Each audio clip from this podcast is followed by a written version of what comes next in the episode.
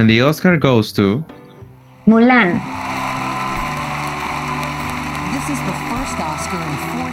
Oye, Jan, despierta. ¿Qué fue? ¿Qué fue? Es solo una pesadilla. I like my town with a little drop of poison.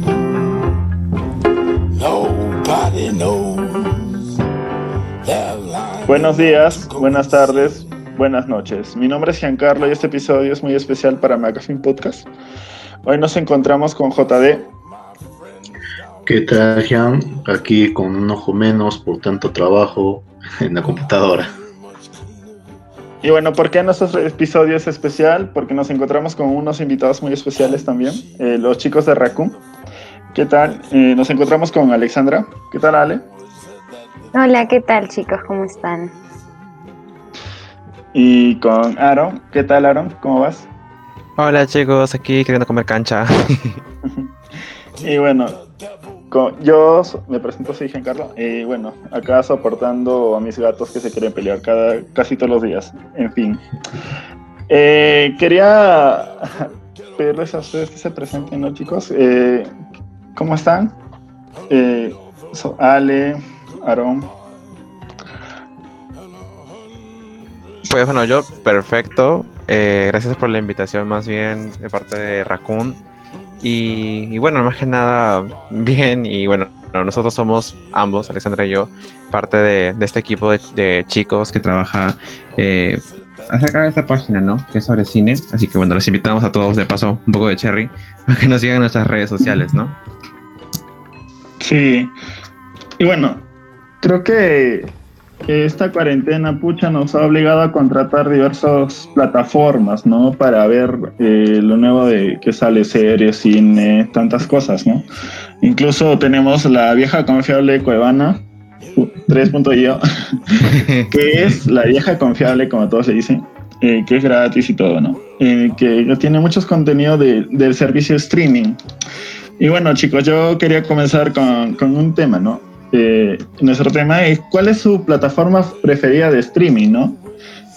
Bueno, eh, yo quisiera comenzar eh, diciendo, al inicio yo tuve la oportunidad de contratar Amazon Prime, antes no, nunca lo había contratado, pero mm, me gustó, pero la variedad como que no, no me terminó, o sea, no, no, no, no veía mucho. Creo que en ese tiempo Netflix estaba más en su apogeo y diría que Netflix porque varias series y películas de, esa plataforma me, han gustado mucho. Hay una serie que estaba terminando de ver que es Big Mouth, que antes no había visto y realmente me gusta.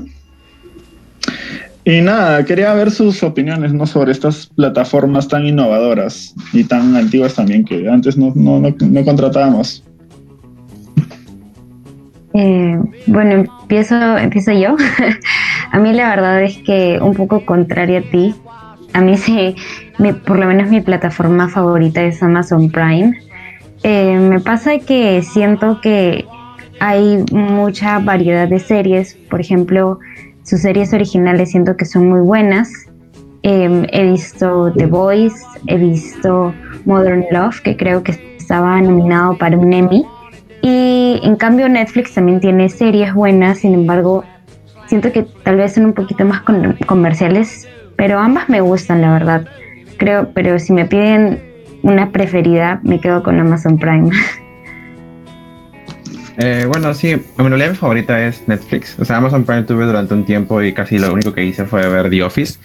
Entonces, eh, en realidad, Netflix siento de que va a ser muy difícil que lo saquen de su trono, ¿no? Porque tiene tantos años de experiencia, tiene tantas series, tanta variedad.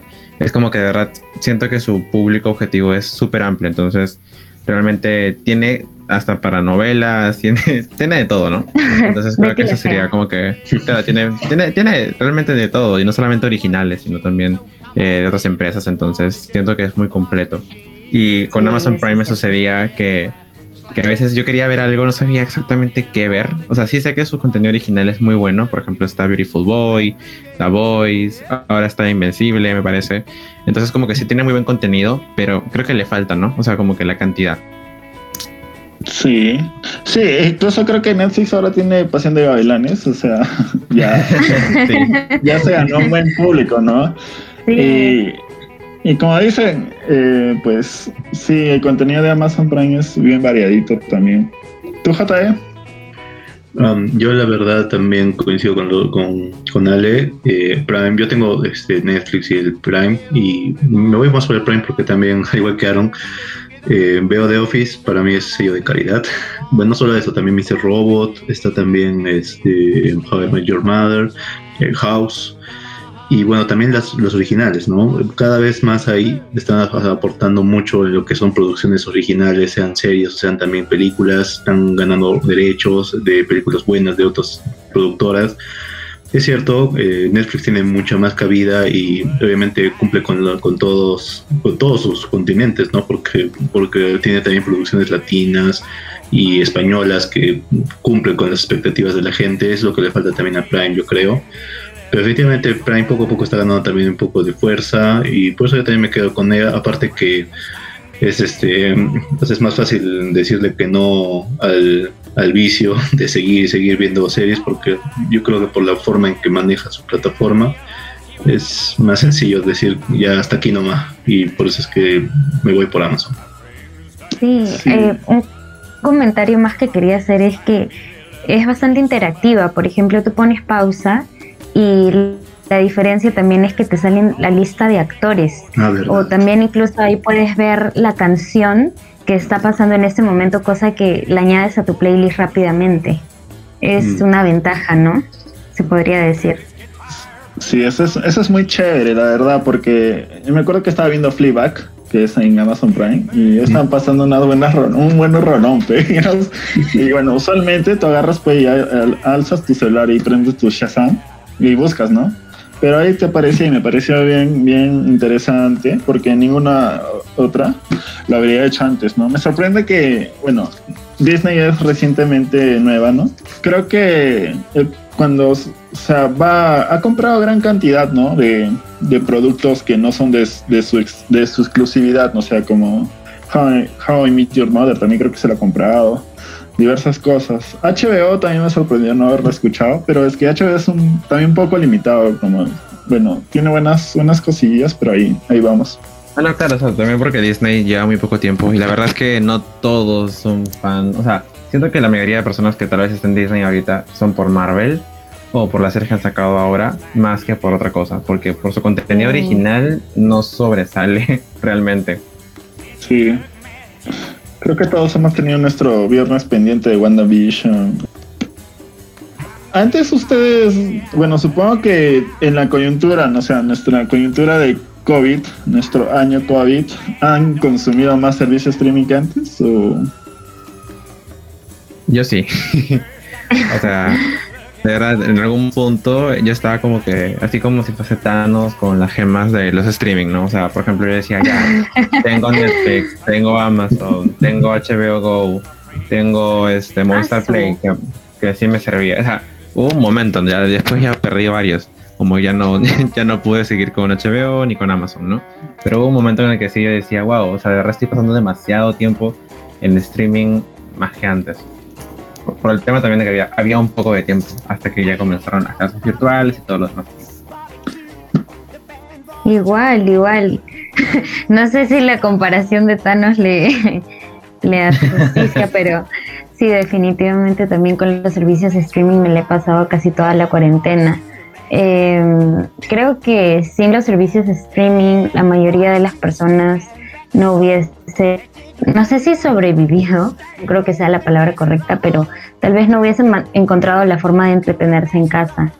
Los cines cerrados son algo que, nos causa nostalgia, ¿no? Y entonces esto es lo más cercano que tenemos. Yo también en su momento estuve como modo Ricky Ricón, ¿no? Diciendo, claro, el, rico siempre humillando al pobre, pero en algún momento todo acaba. Y, sí, pues yo también en su momento llegué a tener casi todo, menos el HBO Go, porque me parece muy carísimo. Y, pero igual, a mí me la prestaron.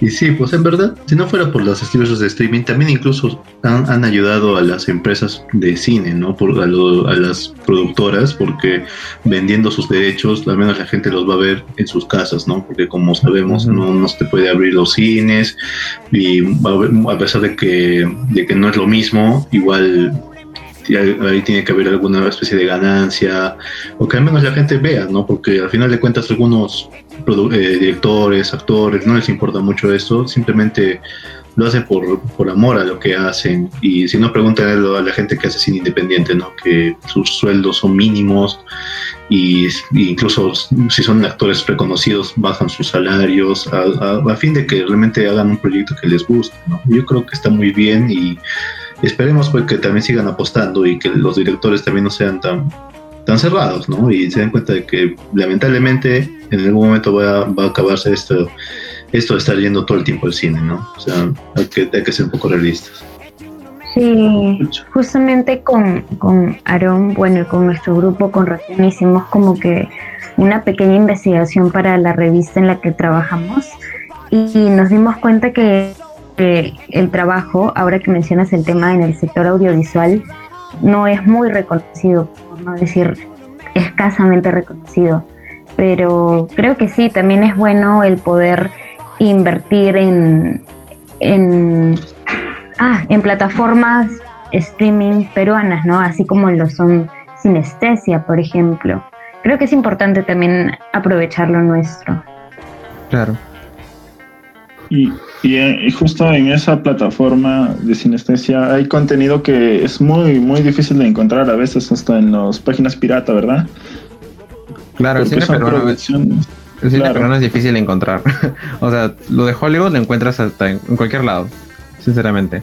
Pero lo peruano, lo propio, lo independiente, sí es bien complicado porque normalmente es con, son como que van por festivales, eh, no sé, van a Movistar Play algunos, pero sí, es cierto que contienen como que contenido un poco más exclusivo, ¿no? Y difícil de encontrar. Sí, vivimos ese claro ejemplo, ¿no? De que las películas peruanas en una plataforma streaming pueden triunfar, como fue el caso de Buñaypacha, este... Retablo. Retablo. Canción sin nombre. Sí, canción sin nombre, entre otras, ¿no? Eh, creo que esto, como ya mencionó JD, ¿no? Los directores, todas las personas, hasta incluso las premiaciones, tienen que darse cuenta que, que esto es, eso, esto no es, no es tan nuevo, ¿no? Porque ya existían estas plataformas antes, pero ahora sí como que son la competencia, ¿no? Para estos premios, porque se ha visto muchas veces que estas, estas plataformas y sus películas producidas por estas han sido bien discriminadas, ¿no? Sí, por diferentes directores que, bueno, tienen la definición de cine como que es aquello que se ve en un cine, ¿no? Eh, pero yo sí considero que esas películas realmente tienen su propio mérito y, y, tienen que brillar por sí solas, ¿no? Pese a que estén en una plataforma de streaming como si no. Sí. Bueno, yo que, quería continuar preguntándoles, ¿cuál es la, la, mejor película que han visto en esta plataforma streaming? O sea, si no la conocían, y la, la, llevaron a conocer, ¿no? ¿Qué película fue la, la, la, mejor que han visto hasta ahora en alguna de estas plataformas? La mejor película, como por ejemplo Netflix Ay, o Amazon. Difícil. Sí, la verdad es que es bien difícil. O sea, si es, hablamos de películas originales, por ejemplo, de Amazon, me gustó mucho esta película que es Beautiful Boy, que es la que actúa Timothy Chalamet. La verdad es que me gustó mm. mucho y fue como que la que más me sorprendió al, al ver esa esa plataforma. O sea, al entrar a Amazon Prime me sorprendió mucho Beautiful Boy. Así como con Disney Plus siento que un acierto es Raya, aunque con Prime Access como que es difícil que la gente lo vea, pero igual ya pronto lo verán, ¿no? Pero igual me parece una muy buena película. Sí. Aaron, me robaste mi película. Ahora, ¿Ibas a decir Raya? Mentira. no, iba a decir también que me gusta bastante Beautiful Boy. Pucha, no tienes que decir otra. Eh, aunque en Amazon. no, aunque también en Amazon me gustó mucho Una Noche en Miami, la verdad. Eh, de las últimas que he visto, me gustó bastante.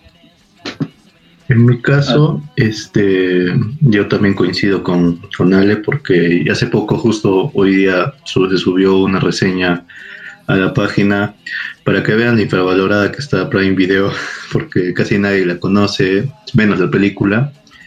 Eh, One Night in Miami es excelente, aparte que la dirección es de Regina King y es ya una conocida de hace años. Y bueno, este, las actuaciones son excelentes, sobre todo la de Leslie Odom Jr., ¿no? Cuando interpreta a Sam Cooke. A mí me encantan las, actuaciones que tienen, que, no solamente actúan, sino también ponen la voz, ¿no? O sea, no, no quiere ser la misma voz del, del, personaje, pero lo intentan y le sale muy bien. Y la otra es la de Sound of Metal.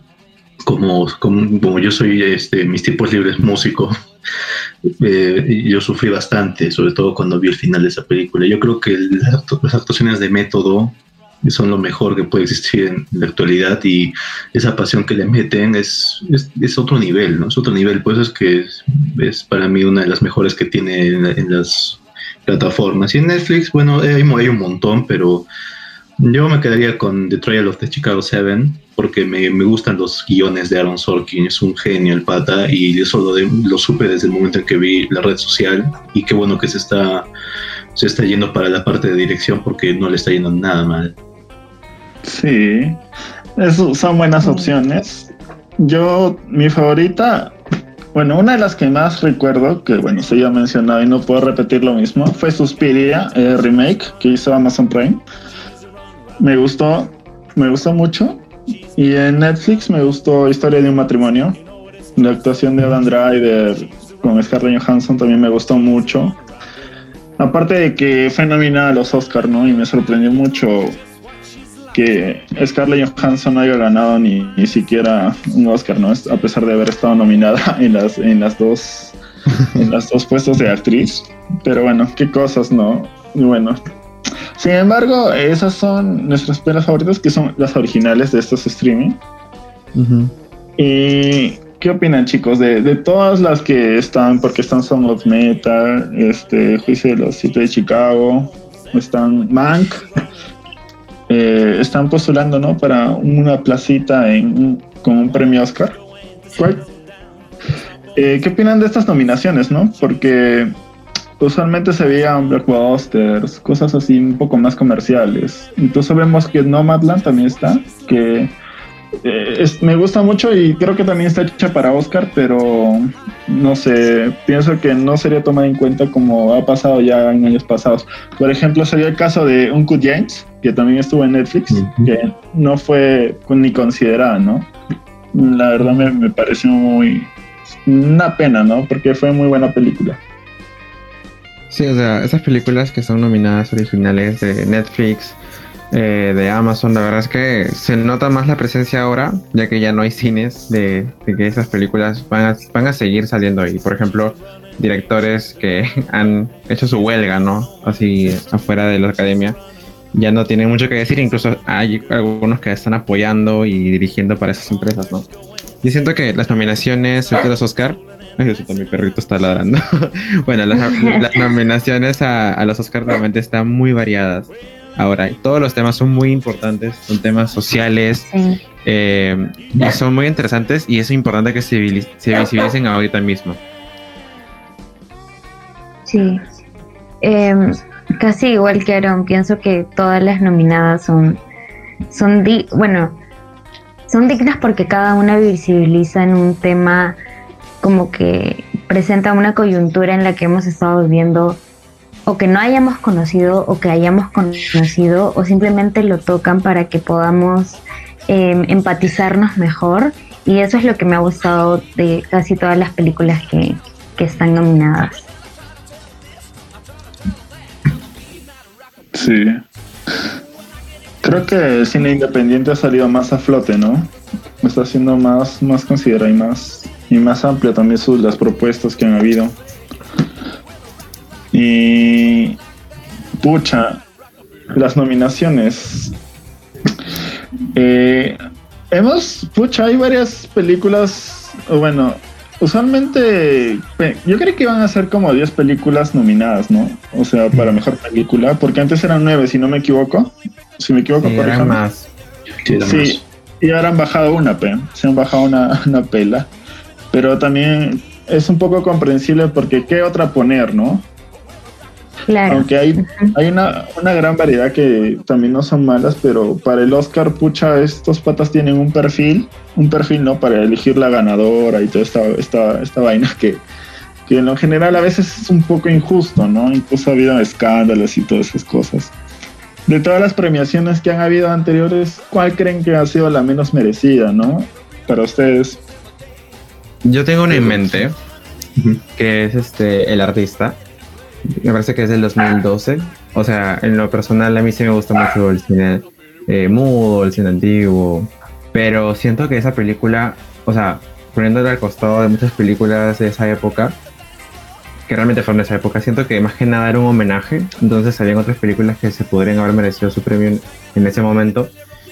Eh, así que esa es una de las que yo digo, ok, ¿por qué? ¿Por qué, ¿Por qué ganó? Y luego, por gusto personal, a mí sí me hubiera gustado que ganara La La Land a, a comparación de Moonlight, ¿no? Que bueno, se hicieron como que ahí el juego de que Sí, eres tú, no eres sí. tú y...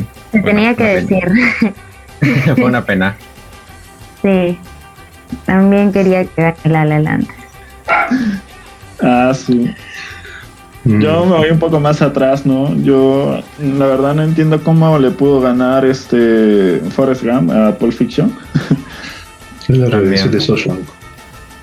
Pero nada, pues es como, como ya dije, creo que mencioné esto, ¿no? De que últimamente está muy inclusivo y está bien en cierto modo, pero eh, la creatividad que le dan los directores pues está como limitando también. Tú, JD, a ver, tú tienes varias, creo. Sí, y justo era una la que comentaste, eso es lo que en vez de colocarlo a Pulp Fiction, creo que eh, Sueños de Fuga o La Redención de Shawshank creo que es una de las mejores películas de todos los tiempos y yo no entiendo por qué le dieron a Forrest Gump, o sea, no es en contra de ni de Tom Hanks ni de, creo que es- no me acuerdo cuál era el director, pero, pero en verdad esa es un peliculón y es una de las mejores adaptaciones de un libro de Stephen King de la historia, ni siquiera las series que hacen ahora las hacen tan bien como esa adaptación. Eh, otra que recuerdo es la del discurso del rey, o sea, sabiendo que tienes a la red social ahí con tremendo guion, la historia más interesante que hasta el día de hoy podría sacarse incluso una segunda parte de todo lo que está ocurriendo. Y entonces, le do- pero se lo das al, al discurso del rey eh, y obviamente la de La La Land, aunque, aunque pensándolo bien, si uno hace la comparativa, tanto Moonlight como La La Land creo que lo merecían. Me gustó mucho que ganara Moonlight porque fue una gran, una gran victoria para el cine independiente. Y me gustó mucho la cara de los productores hollywoodenses, ¿no? O sea, su- sus caras de, tristeza. Como que me dio un poco de alegría, ¿no? Porque siempre se salen con la suya. Y más aún sabiendo por los casos de, de conductas eh, sexuales este, malintencionadas que se están dando actualmente y que están saliendo a la luz. Sí, y bueno, y acá hablando de boicots también, recuerdo la vez que, que ganó también Green Book, ¿no? Eh, hace unos años, que es una buena película, pero, pero tenías ahí en su momento a Black Landsman, que me pareció mucho mejor película respecto a temas raciales, a pesar de ser un tem- tener tintes ficticios, o incluso la misma Roma, ¿no? Pero bueno, ya saben cómo estaban en esos años los Oscars, no querían saber nada de los servicios de streaming. Y también los extranjeros, por eso que fue una gran sorpresa el tema de Parásitos, de que ganara, fue como que un gran golpe para muchos. Pero siento que este año sí, o sea, sí es cierto que es muy como que visible el tema social dentro de las películas, o sea, podemos ver desde la vida de, un, una persona con enfermedades por ser un adulto mayor, alguien que se queda sordo, entonces como que nos damos cuenta de que están haciendo visibles problemas que realmente aquejan la sociedad en este caso y ahora son muy variados, ¿no? O sea, poniéndome a pensar, justo hablaba con una amiga y le decía, ok, tienes que ver esta película porque habla sobre racismo o habla sobre las marchas o el otro habla sobre el tema del acoso hacia las mujeres. Entonces como que todo es muy variado y construye, ¿no? Y siento que hay películas que son muy como que dignas de decir, ok, eso sí debería ser nominada a los Oscars. Sí, y hablando de diversidad, eh, este año han nominado, eh, bueno, en el caso de los directores, al director de Drew, ¿no? Que es un, es un danés, si no me equivoco, tal vez. Eh, pero generalmente, bueno, este es un poco raro, ¿no? Que un año así que, que no estén llevando mucho ese hilo de lo intercultural y eso, eh, nominen así. Incluso no, creo que en la historia nunca ha habido dos nominadas a mejor directora en el mismo tiempo, Ajá. que es el caso de Chloe Zhao y Esmeralda Fennel. Ajá. Que, que realmente me parece muy bien porque la- las películas justamente que también están siendo nominadas de me- por mejor director, están siendo también nominadas por mejor eh, película, ¿no es cierto? Entonces es aparte el trabajo que, que está bien hecho, ¿no? Están, están, creo que están valorando más, ¿no? Porque antes era como que los casi se veía repetido a veces, ¿no? Fue muy repetitivo toda esta vaina. Mm, tienes razón, siempre- Jan. Siempre veíamos a tal vez a Tarantino, siempre veíamos a los mismos, ¿no? Pero ahora sí como que no hay diferencia. Incluso me parece que Chloe Zhao es la primera mujer asiática, ¿no? En estar Sí. nominada a mejor directora. Eh, sí, sí, sí.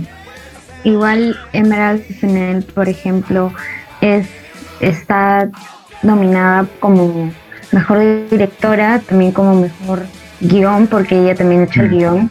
Y ella aparte ha, producido, creo, la película junto con Margot Robbie, lo cual es algo que, wow, eh, que una mujer dirija y pueda hacer el guion y producirlo es todo una chamba igual que el Chloe Zhao.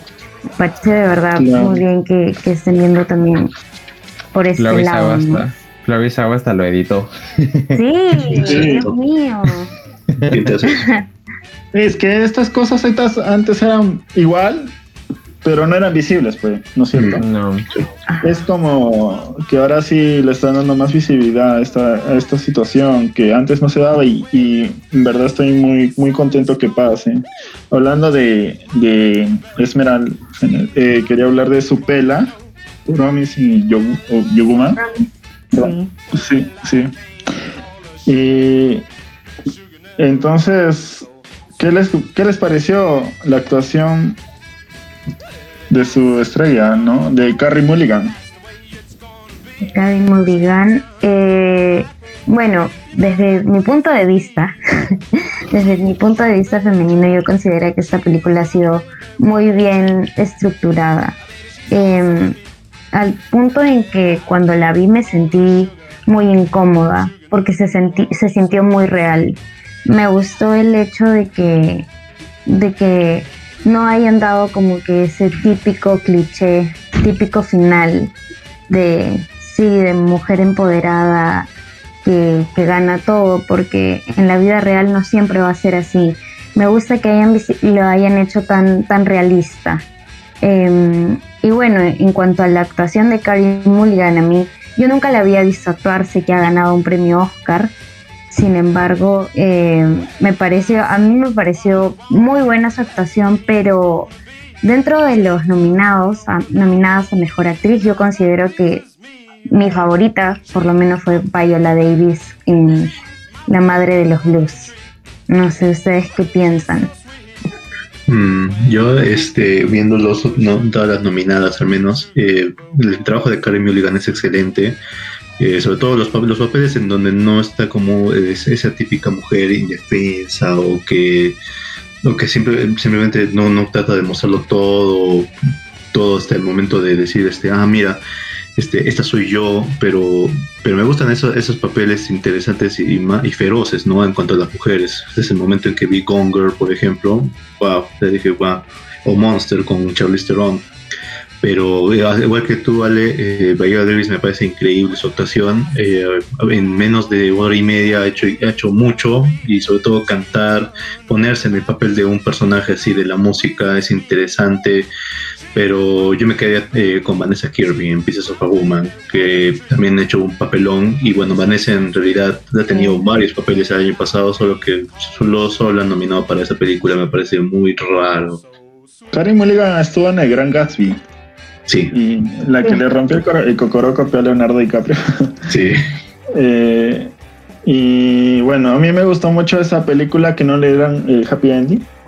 Y, o sea, me gustó que me, aunque me dio tristeza de cierto modo, ¿no? Pero me gustó que no sea típico final, ¿no? Que, que este personaje haya intimidado a todos esos esas personas, ¿no? a, a, los hombres que eran acosadores y así. Eh, Nomadland. ¿Qué los que les ha gustado más de Nomadland, chicos? Uf, a mí. ¿Qué me ha gustado de Nomadland? La verdad es que siento que es una película muy humana. O sea, realmente tú puedes sentir empatía por personas, o sea, por personajes secundarios que conoces en dos minutos o tres minutos. Y eso me pasó con, con la película. O sea, además del hecho de que yo sepa eh, de que, bueno, Nomadland fue grabado en diferentes estados de Estados Unidos, que realmente los actores, al menos eh, Frances, vivió como una nómade de cierta forma en la grabación. Se sentía como si fuese un documental, no sé si ustedes lo habrán visto de esa forma, se sentía como un documental, se sentía muy real en lo que mostraban y a la vez también con los paisajes y demás. Entonces realmente me gustó mucho, o sea, a nivel actoral me gustó mucho, a nivel de imagen también y a nivel como que de historia se sentía el corazón puesto por la directora, o sea, se sentía que realmente se podía llegar a una persona a importarle eh, la vida de esas personas que normalmente no son muy bien representadas en otras películas. O sea, tú ves a alguien que es, entre comillas, nómada en otra película americana y siempre los ponen como los hippies o las personas que consumen drogas. Entonces creo que aquí ponen un enfoque muy distinto y hasta como si fuese, en cierta forma, un estilo de vida, una religión, un camino que ellos escogen. Y eso me gustó mucho. Sí, creo que incluso los actores, o sea, los que acompañaban a Francis, no eran actores en verdad, eran nómades en verdad. Sí. como tú dices, los paisajes, incluso la actuación de Francis estuvo muy buena. Eh, pero yo resalto también mucho la imagen, ¿no? Eh, me gustaba mucho todo lo que mostraba y, la historia en sí también me, me gustó mucho porque no había un final también que esperemos mucho, como en otras películas, ¿no?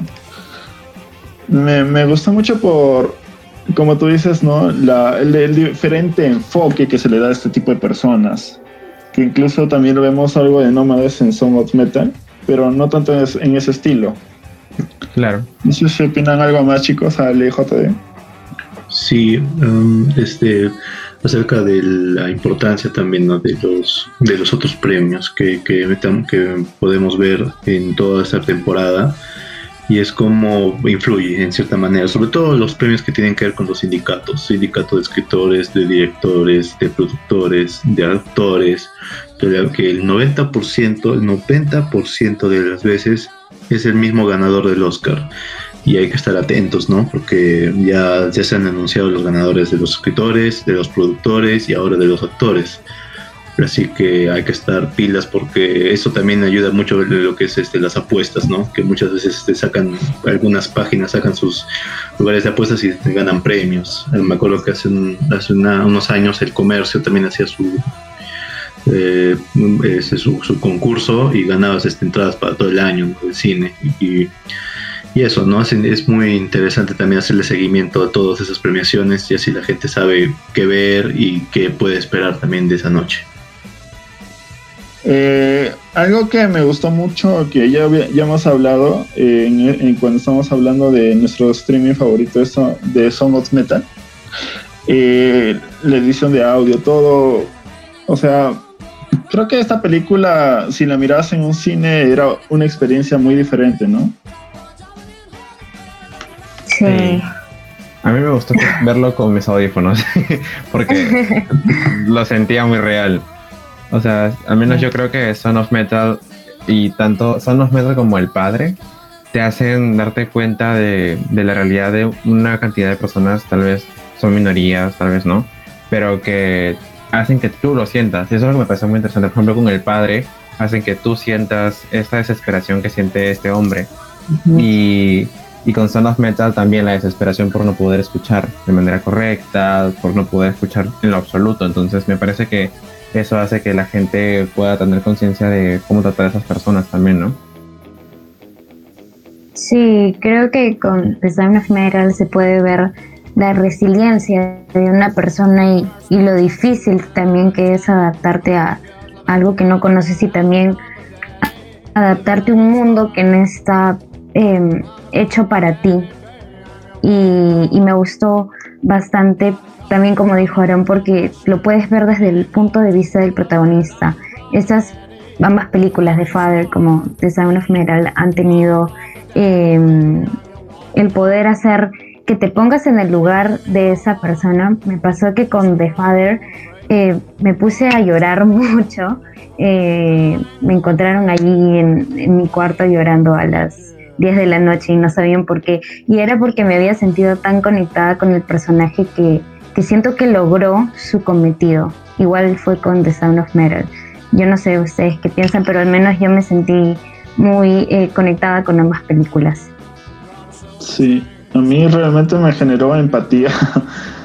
Eh, porque en The Father la confusión ¿no? que vive eh, en el padre pucha todo rato, ¿no? Porque claramente tiene una enfermedad mental muy avanzada y las situaciones que se le presentan, las repeticiones, ver diferentes personas, creer que habla, que dice algunas cosas que no dice, igualito de la actuación de eh, de Riz Ahmed. Sí, Riz Ahmed. Sí. Sí, eh, cuando se tiene que distanciar, enamorada se distancia de él porque quiere que él se quede para que se solucione, ¿no? Incluso eh, el final no sé si se pueda contar aún, porque contaría como spoiler, aunque... Eh, sí, spoiler. Sí, yo creo que sí. Pero al tratar esta situación que es tan sensible, ¿no? Para un músico perder la, la audición es, debe ser muy difícil. Una película también que me hizo sentir como con el corazón en la mano fue Minari. También pasa la, situación sí, del derrame. Eh, fue bien triste. Minari también es una película que yo pienso que se, se llevó el, toda la pela el, el chivolo que es David y la abuelita, ¿no? Ambos, que, sí. Que también está nominada para Mejor Actriz de Reparto. Yo creo que gane. Sí. y, también espero que, o sea, que la película sirva mucho ahora porque en Estados Unidos me parece que están con este tema de el odio hacia las personas asiáticas de manera indiscriminada y la violencia y todo este hashtag de Stop Asian Hate. Entonces espero que con ese tipo de películas también se, o sea, se logre concientizar a las personas de que son humanos, son personas normales que quieren ir a un país distinto y, y comenzar una vida distinta, ¿no? Pero bueno, este, espero que logre su cometido. Y sí, la abuelita, la verdad es que lo mejor de la película para mí. Sí, robó el corazón de varios. Y justo quería hablar de Judas and the Black Messiah. Hablar, ¿no? De, bueno, esta película ya de frente te, te spoilea, ¿no? Básicamente te dice que hay un Judas. ¿Y qué hace Judas? Pues traiciona. Eh, realmente, creo que esta película también está basada en hechos reales. Sí. y, y bueno, ¿Alguien entiende acá por qué los dos eh, protagonistas son tomados como actores de reparto? no. No, no. No. Daniel debería estar nominado a sí, mejor. considero también que Daniel debería estar nominado a mejor actor. Hizo un muy buen, un muy buen desenvolvimiento actoral. Sí, pero el reparto, no sé, no creo que, no creo que ambos sean reparto, ambos son protagonistas. Sí. Mm, es cierto, sí, no, no, no, no me entra en la cabeza. ¿Qué, qué reglas siguen, no? ¿Qué reglas siguen? Me acuerdo que la vez que nominaron a Carol, creo que fue a Kate Blanchett y a Rooney Mara, y creo que la dejaron afuera a Rooney Mara. Entonces, no, o yo creo que la pusieron en, en secundario, no sé qué fue. O sea, no entiendo sus reglas. Sí, porque Esto- si, ningú- si ninguno de ellos es protagonista, entonces no entiendo quién es. También es el protagonista. No, realmente no, no se entiende. Incluso el personaje que, que interpreta a la Kate Stanfield, Ujú. Stanfield, eh, se suicida, ¿no? En la vida real, después de una entrevista que da. Ajá, exacto. Y bueno, la última película de la que nos falta hablar es de The Trial of the Chicago Seven. Eh, bueno, eh, Sasha Baron Cohen, Cohen, eh, nominado. En- bueno, en un- eh, creo que es su primer papel de drama, ¿verdad? No sé si me equivoco. Sí, está casi siempre él como que en papeles muy cómicos, como Borat, que Borat también está nominado. Eh, y sí, ah, o sea, cuando vi The Trial of the Chicago 7 y la comparas con Borat, realmente hay un, hay un cambio, ¿no? Eh, no sé si sea, sin embargo, el mejor, la mejor opción para ganar. Creo que dentro de los ganadores a, a mejor actor de reparto, como dijimos, era Daniel Kaluuya. Pero The Trial of the Chicago 7 es diferente porque, bueno, a mi punto de vista, el guion es muy bueno. Desde que ya Aaron Sorkin es el guionista hasta que lo dirige, creo que me pareció simplemente bueno por el hecho de que hayan, bueno, no sé si les pasó cuando vieron la película que se tuvieron esos flashbacks de lo que pasó aquí en Perú en, noviembre. Mm. Eh, tuve esos flashbacks, lo que hizo que me empatice bastante con la película. Sí, justamente creo que es una crítica al gobierno también de Donald Trump, que en ese momento también está generando lo mismo. Tú, Jata, ¿qué opinas? Tú que eres tan fan de Sasha. Este, la verdad me dejó sorprendido ver a, este señor en un papel tan serio, ¿no? Por así decirlo. Pero no es la primera vez. Me hubiera gustado realmente, y esto es algo que habíamos comentado en anteriores episodios o incluso cineforos, y es que me hubiera encantado ver a la versión de Sasha Baron Cohen de Bohemian Rhapsody.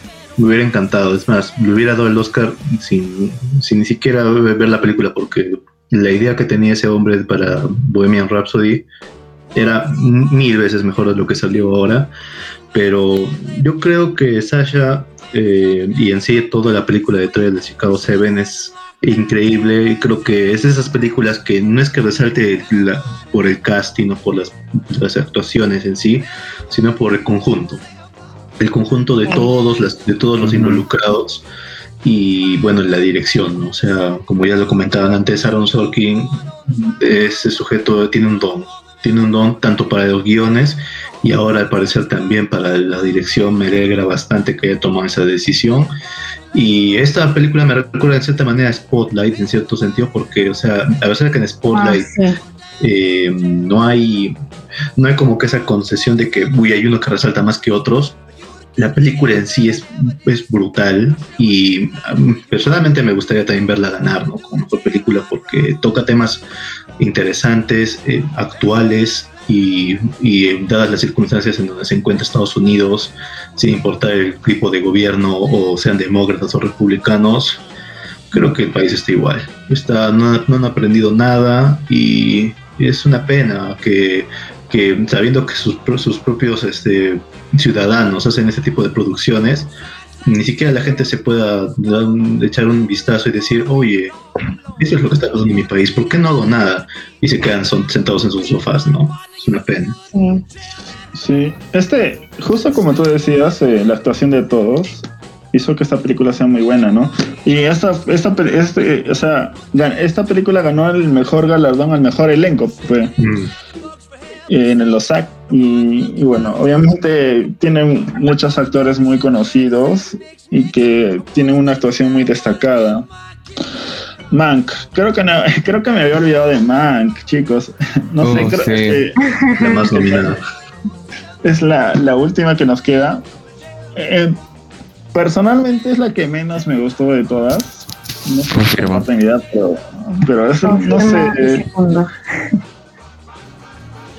Exacto. Es mi menos favorito también. ¿Hay ascensor de man, chicos? No sé. Eh, no. Eh, eh, incluso llegué a escribir una, una crítica para Raccoon sobre por qué, qué cuál era el problema de Mang, ¿no? Y, o sea, yo al menos llegué a la conclusión de que el problema era de que estaba hecho para un, un público muy selecto, ¿no? O sea, Fincher siento que es como que simplemente dijo, voy a suponer que todos entienden la historia de Estados Unidos voy a suponer que los conocen a todos y esos son sus mejores amigos y ahí queda, ¿no? Pero en realidad es como que yo a veces sentí que innecesariamente estaba confundido. O sea, era como que la historia es muy simple, pero te confundían un poco por el tema de los personajes, que les llamaban de diferentes formas. Siento que a un personaje le pueden decir de cinco maneras distintas diferentes personajes y yo no, entendía de quién, de quién hablaban, ¿no? Entonces como que siento que esta estructura un poco complicada o el guion que está un poco como que difuso, siento de que hace que una historia muy simple se vuelva en- un poco tediosa. Sí, un poco engorrosa, ¿no? Porque también hablan de una película muy antigua que la mayoría de personas no conocen, ¿no? Que es El Ciudadano Kane, que es catalogada como la mejor película que se ha hecho. Y aparte de que mencionas justamente que la fotografía es linda y es cierto, es muy bella la fotografía, pero esos, esos detalles se pierden cuando estás intentando em, poder adivinar en qué va la película y entonces eso como que distrae un poco al público, ¿no? Y más cuando es tal vez una persona que no conoce del tema. Sí, tienes totalmente la razón. Y diría que esta es la, la película que es menos favorita. Pero- Que va a ganar menos.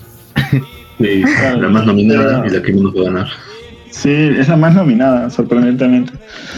Aunque, aunque pensándolo bien, este, yo sí voy a defender a Mank en un, en un aspecto y es en la parte técnica, ¿no? O sea, definitivamente la cinematografía, la fotografía e incluso la banda sonora es lo que lo hace interesante. Y yo siempre he sido un fanático de la música de Nine Inch Nails y no voy a negar que lo que está haciendo Trent Reznor y Atticus Ross, sobre todo últimamente porque son tienen dos nominaciones todavía, eh, hacen, hacen de las películas algo más interesante. Yo creo que también la música mucho tiene que ver para la película.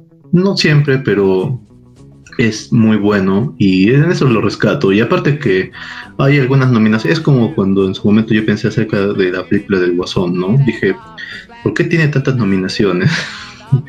y decía, pero acá no debió tener nominación, acá tampoco. Y en, y Mank, personalmente, que me perdone Gary Oldman, pero él no merecía esa nominación a mejor actor. No la merecía y creo que puede haber espacio para alguien más. Y bueno, sí, pues es, yo- me- para mí esta es como la Mad Max del año 2021, o sea, nominada en todos los técnicos, pero no vas a ganar el premio grande, papá. No creo, no creo que gane. Va a seguir tomando sus shots. Eh, una defensa con estuvo bien, estuvo muy bien. Eh, y por, yo me pregunto también por qué nunca una película animada es nominada a mejor película, ¿no?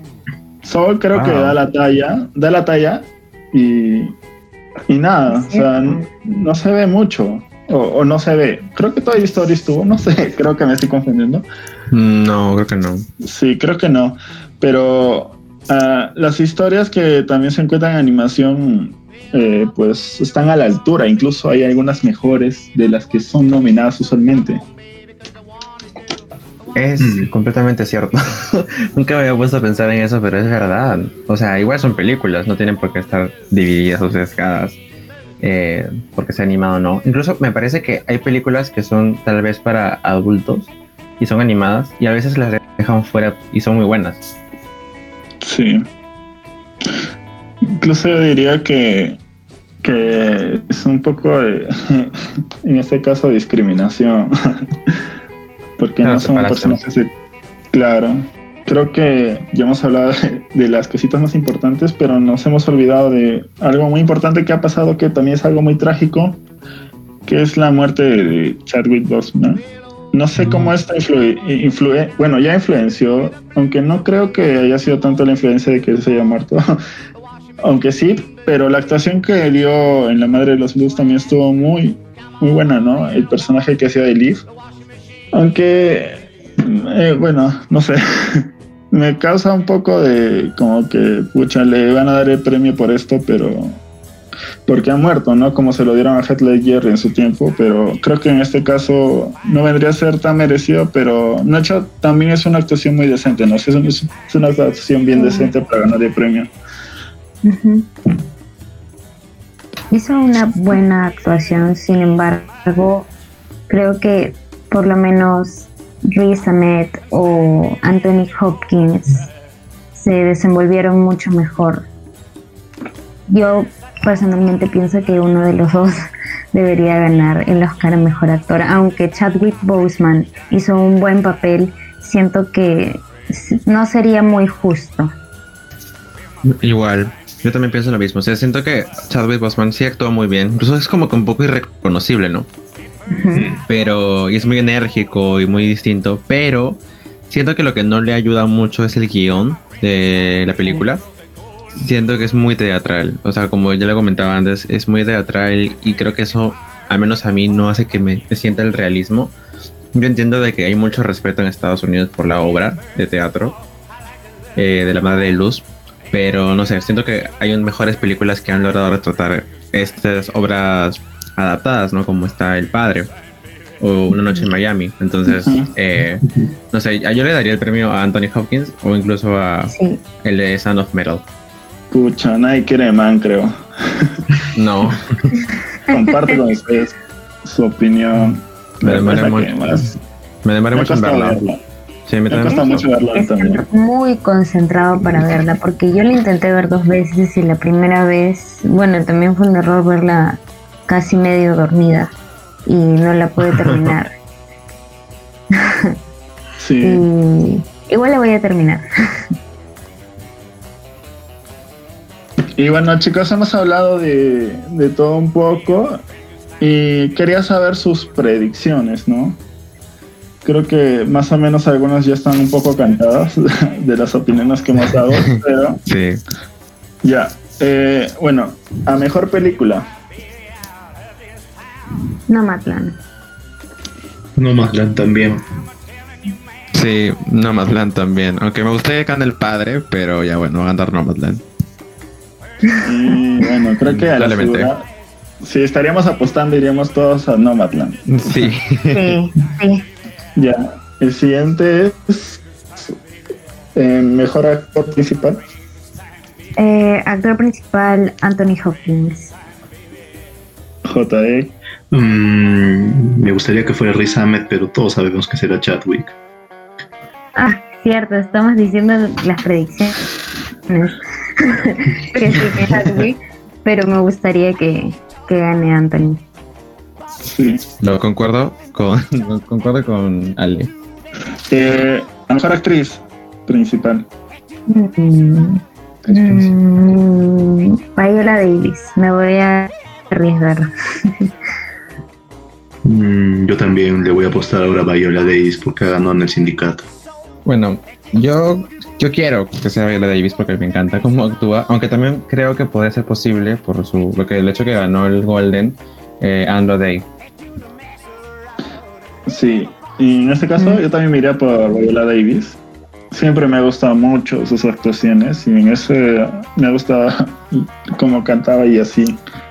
Eh, mejor actor de, so- de soporte o secundario, así.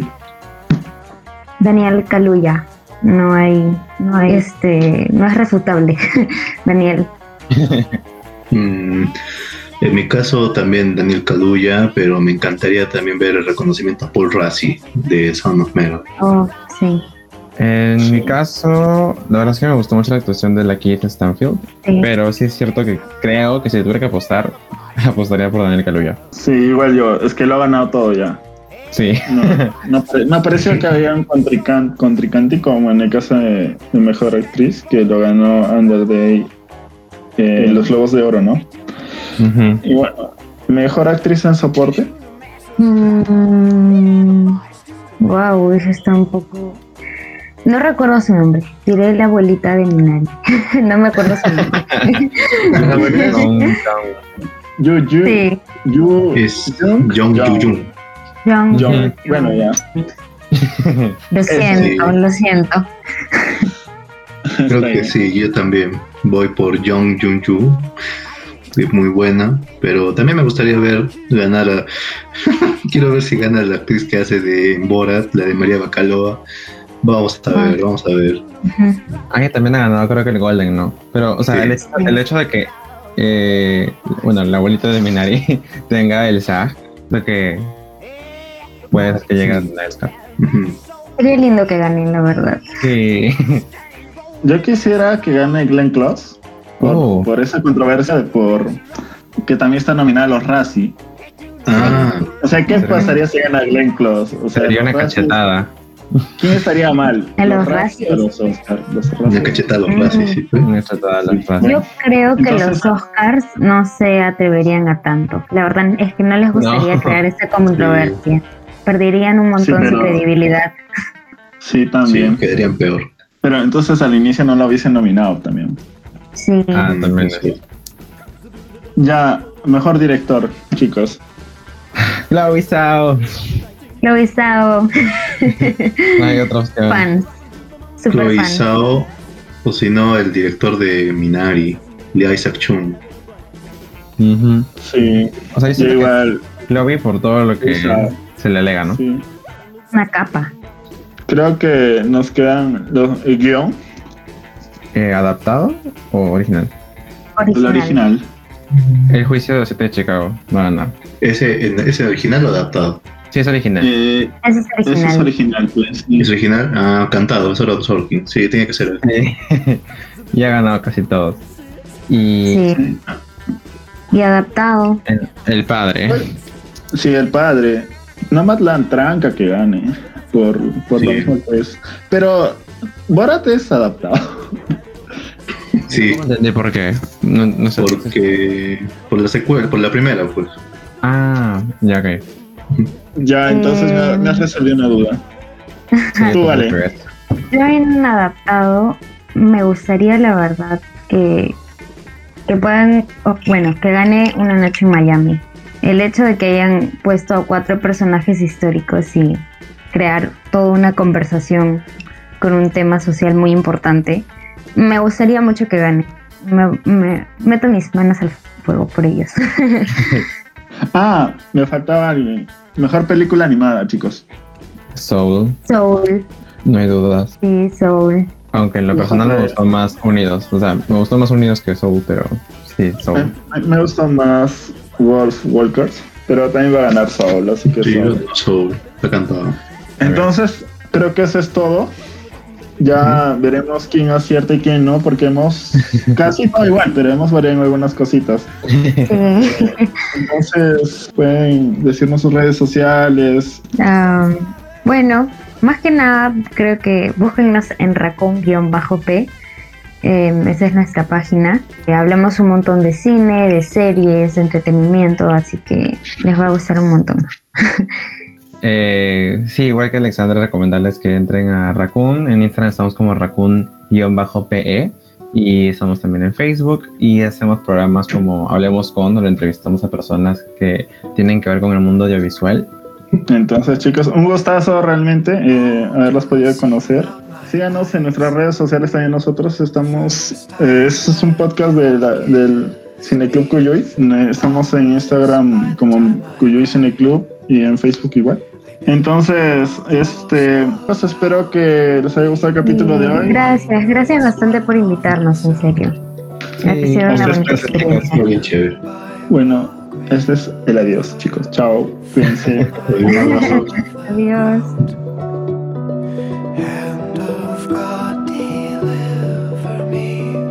Oh. Cuenta, cuenta. Uno, dos, tres, va. And the Oscar goes to Mulan. Mulan. Ya. Ya, una última vez.